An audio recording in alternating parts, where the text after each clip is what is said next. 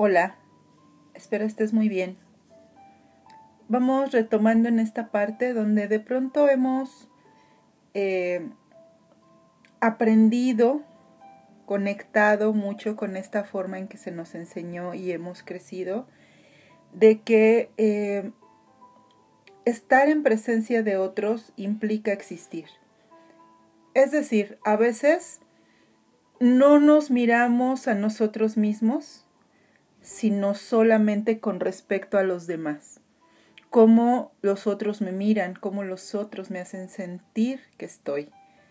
Y esto nos aproxima a una gran necesidad que tenemos como seres, y es la de aprender a mirarnos a nosotros mismos, a habitarnos, le llamo yo, ¿no?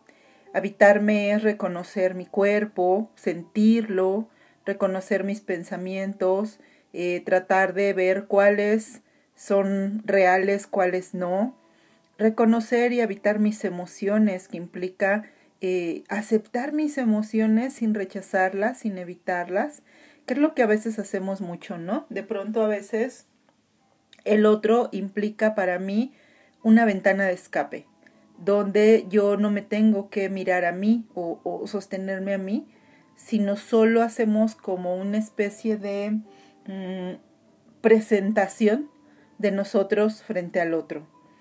Eh, de pronto esta misma eh, tendencia o necesidad de lo que el otro implica para mí, eh, para poder sostenerme yo a mí mismo, a mí misma, nos lleva a que a veces mm, las relaciones interpersonales pierdan cierto espacio en donde son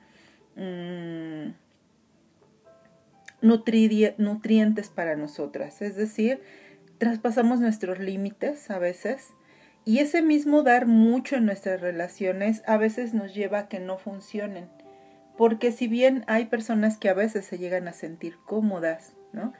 Con una relación donde nosotros damos y damos y damos, eh, hay quien lo aprovecha, también hay a quien no le gusta, ¿no? Hay quien no le gusta sentirse así en una relación. Ese a quien no le gusta podemos ser nosotras mismas o puede ser la otra persona, ¿no? Eh, y por esa misma situación que a veces se vuelve agobiante, que nos ahoga, pues las relaciones suelen terminar. Pero cuando nos hemos generado la idea de que estar solos es algo no apropiado, cualquier relación que termine la vamos a vivir como una especie de abandono y que va a reiterar nuestra experiencia de soledad. Eh, desde esta experiencia donde yo me siento em, desplazado, abandonada, eh, vamos de pronto a sentir también mm, mucho aferramiento, mucho aferramiento más a lo que no tenemos, ¿no? Esto es como cuando tenemos sed. De pronto eh, ha habido veces, ¿no? Que estamos en casa, tenemos sed, pero tenemos flojera de levantarnos, ¿no? Decimos, ahorita que vaya a la cocina ya tomo agua, porque está muy buena la plática o la película, o simplemente no nos queremos levantar, estamos cansados. Pero cuando estamos, por ejemplo, eh, en la calle, ¿no? Y estamos sintiendo esa misma sensación de tengo sed. Y más bien vamos como buscando dónde hay un, un almacén donde comprar una botella de agua, ¿no? Y esa sensación de sed se acentúa más por una idea de que quiero encontrar un almacén, porque tal vez lo que no quiero es aceptar que no sé por dónde ando, y a veces en la vida nos pasa algo así.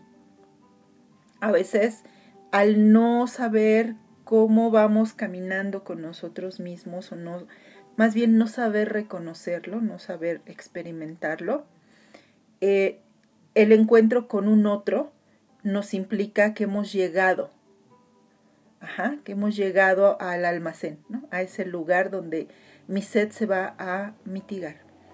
Pero lo que no alcanzamos a ver es que a veces esta misma necesidad y búsqueda es la que nos hace que tomemos decisiones apresuradas y a veces elegimos eh, personas de cualquier tipo que sea la relación para vincularnos que no serán perdurables, que son personas que van igual que nosotras buscando que algo o alguien más les contribuya a no sentirse como se sienten. Y entonces obviamente esos vínculos son frágiles y no se sostienen.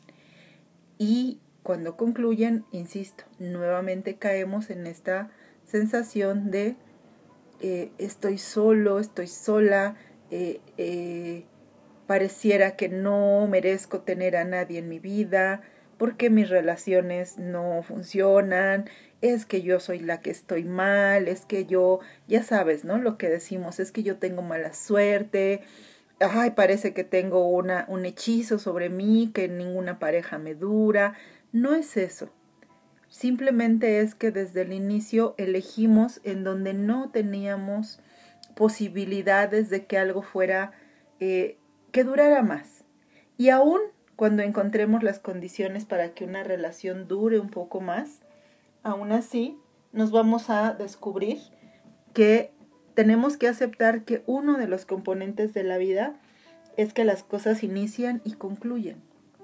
Y que eso no tiene nada que ver con el hecho de pensar o creer que me merezco estar sola, no me merezco una pareja. Simplemente las cosas inician y concluyen y los vínculos necesitan construirse primero que nada desde un habitarme a mí misma.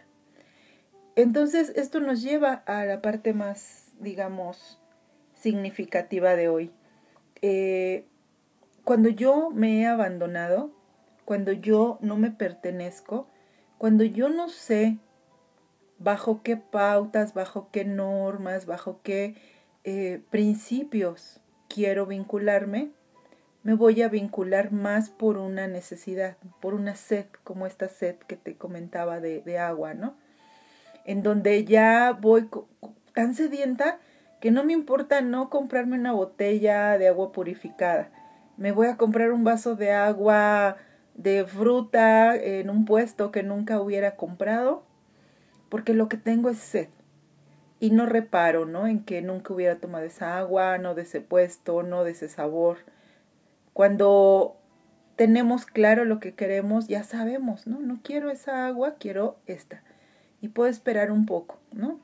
Puedo desde mi mente, desde, desde mi tranquilidad, eh, estar tranquila hasta que encuentro un agua correcta para beber, ¿no?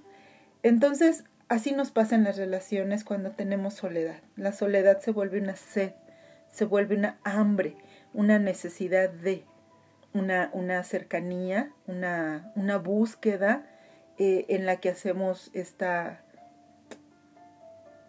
esta constante observación para calificar nuestro valor. Y la idea de todo esto es que aprendamos a ser pacientes. Primero es aprender que el no tener una pareja, el no tener muchísimas amistades, no me hace una persona menos valiosa. Después, aprender qué quiero, desde dónde yo quiero vincularme.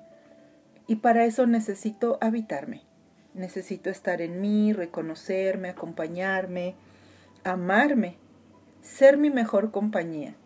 Y a veces es un poco paradójico, ¿no? Yo recuerdo hace muchos años, leía una revista donde daban consejos acerca de cómo eh, sanar una ruptura, ¿no? Y decía, eh, arréglate, salas tus cosas y sonríe. Y después de un tiempo te vas a dar cuenta que todo está bien, ¿no? Y para mí en aquel momento muy enfocada en sentirme pues abandonada, sola, me pareció un absurdo, ¿sabes? Dije, claro, pues es que si te arreglas y te ves guapa y, y, y te sonríes, pues obviamente en algún momento vas a encontrar a alguien y se te va a olvidar, eso es trampa, yo dije, ¿no? Pero la realidad es que no es trampa, la realidad es que es estar en la vida, estar en la vida y comprender que así se mueven las dinámicas, que yo no puedo estarme eh, sumiendo en una profunda tristeza cada que un vínculo no funciona, que los vínculos tienen esa naturaleza.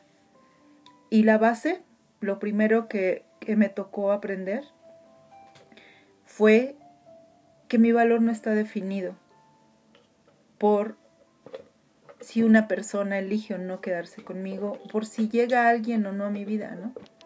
A veces también nos vinculamos con los demás ya desde una eh, expresión de que algo no perdure.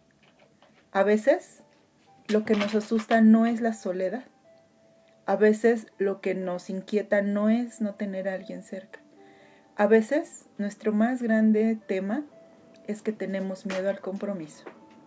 Y ese temor al compromiso también nos lleva a vincularnos con personas que no se van a quedar. A veces en nuestro mismo lenguaje vamos comunicando no te quiero cerca. Ya sabes. Ay, yo sí quisiera tener esto o aquello, una persona así o así, pero nunca tengo tiempo. Entonces, ¿qué mensaje le mando al otro, ya sea amigo, amiga, posible pareja? Eh, pues no tengo tiempo para ti, ¿no? Entonces, en nuestra comunicación también las personas van leyendo nuestras actitudes ante, ante eh, la vida, van leyendo a qué estamos abiertos y a veces nuestra misma comunicación dice, estoy cerrada, estoy cerrada a una relación estable porque nunca tengo tiempo, porque cuando tuve una me fue mal, Estoy cerrada a conocerte porque desconfío de todas las personas. Estoy cerrada a abrir mi corazón porque es para alguien especial. Es decir, frases que usamos de forma coloquial, de forma cotidiana, que nos llevan de pronto a eh, hacer sentir a un otro, ya sea en amistad, en pareja, incluso familiar, no tengo tiempo para ti. Y esto lo tenemos de forma muy inconsciente en nosotros muy, muy inconsciente en nosotros, se filtra este deseo inconsciente de que temo ser lastimada. Entonces, por favor, no te me acerques. Espero que hoy eh, podamos hacer un ejercicio. Eh, este ejercicio va a consistir en que observes. No te tienes que dedicar horas, como te decía la vez anterior, durante el día sobre la marcha. Observa eh, cómo te estás comunicando con los demás. Por ejemplo, sales del trabajo o estás en el trabajo y conversan acerca de ir por un café, de ir a comer tal día y tu primer respuesta, ya sea verbal, de pensamiento o de actitud, es replegarte. No tengo tiempo, estoy muy ocupada, ahí no me gusta ir. ¿Sí me explico? comentarios, pensamientos y actitudes en donde nosotras mismas nos replegamos y cerramos la puerta a los demás. A veces esta actitud que tenemos inconsciente es lo que ha hecho que los demás no se acerquen libremente a nosotros, porque desde el inconsciente estoy comunicando que no estoy abierta, que no estoy dispuesta a dejarte entrar en mi vida, ya sea porque no tengo tiempo, ya sea porque temo ser lastimada y lo enmascaro no teniendo tiempo, ya sea porque no me pareces una persona que yo quiera cerca de mí, ya sea porque no me doy cuenta de nada de esto y constantemente cierro las puertas a toda aquella persona que quiere, quisiera alejarse, perdón, acercarse a mí, alejándome yo misma de esa posibilidad. Te mando muchos abrazos, esperando que estés muy, muy bien. Hasta la próxima.